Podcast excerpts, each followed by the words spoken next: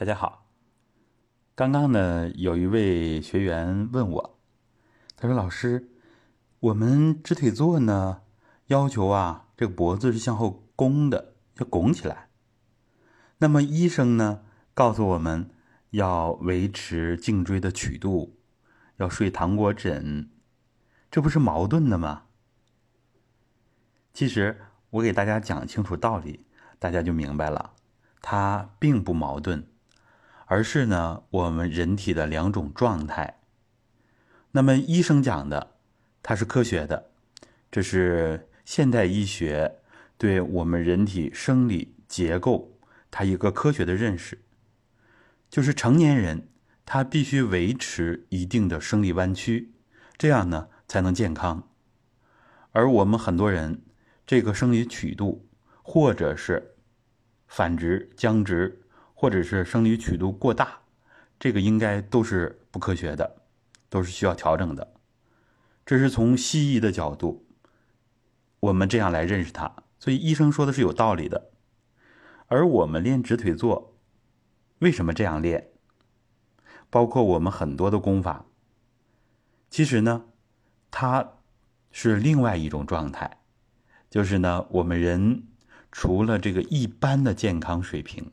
还有呢，比较高的健康水平，比如就拿脊柱来说，我们努力的目标呢，在直腿坐呀，在其他的课程里边，蹲墙、站桩，我们都讲过，我们要练成猫的脊柱啊，猫脊、抱脊是吧？抱的脊柱。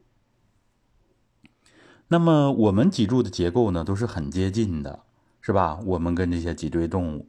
而猫和豹，它们是极度灵敏和灵活的，所以它们的脊柱在仿生学角度对我们是很有借鉴意义的。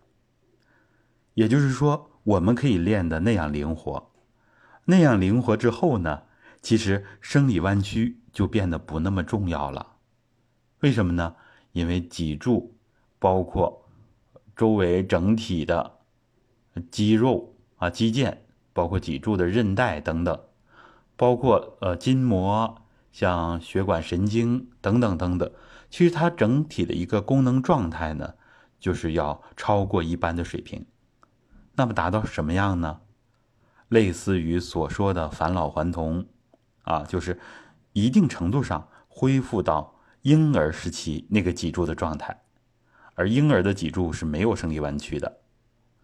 但是又一个问题来了。那婴儿，他爬都要慢慢的学，要慢慢形成生理弯曲。所以呢，我们说，从科学的角度来说，啊，从我们生命科学的角度来分析它，就是我们是螺旋式的上升，而不是返还。如果我们返还到儿童婴儿啊那种脊柱柔弱无骨的状态，那么我们。爬都爬不了，翻身都吃力，那怎么办呢？所以不是的，我们既要恢复到柔婴儿的那种柔韧度，是吧？又要像猫和豹的脊柱那样。其实猫和豹的脊柱，它本身的柔韧度就非常高，是吧？所以它不仅仅有婴儿的柔，它还有非常强大的韧性。这就是我们练直腿坐为什么要练脖子往后弓。它是通过这样特殊的姿势，把气血往里冲，把脊椎的间隙合理的、科学的、适度的啊增大，这样颈椎间盘突出，呃，颈椎的形态呀、曲度啊各个方面的问题，其实都解决了，是吧？因为脊椎变得非常灵活，脊柱变得柔韧性很高，那么我想让它生理弯曲出来，它就会很好的出来。我想让他没有，甚至是生理弯曲反的，那我都很容易做到。这个生理弯曲相反的，比如说我们说的松腰的状态，这个时候我都能非常好的维持身体的平衡。就像猫要捕鼠之前，啊，都是呃脊柱像弓一样，等到发现老鼠的时候，嗖的一下子啊扑上去，这个动作非常的敏捷，就是来源于这个脊柱的柔韧度。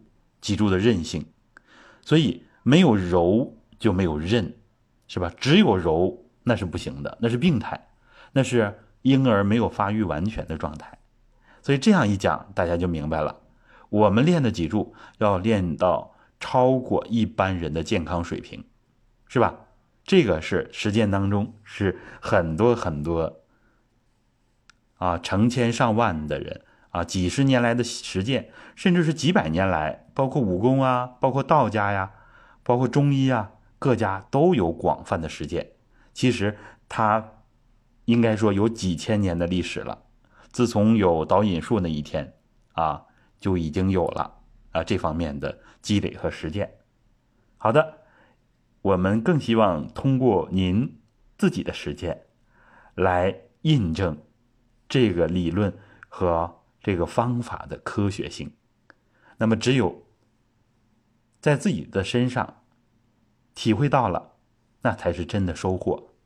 就像老子讲的：“修之于身，其德乃真。”好的，谢谢大家。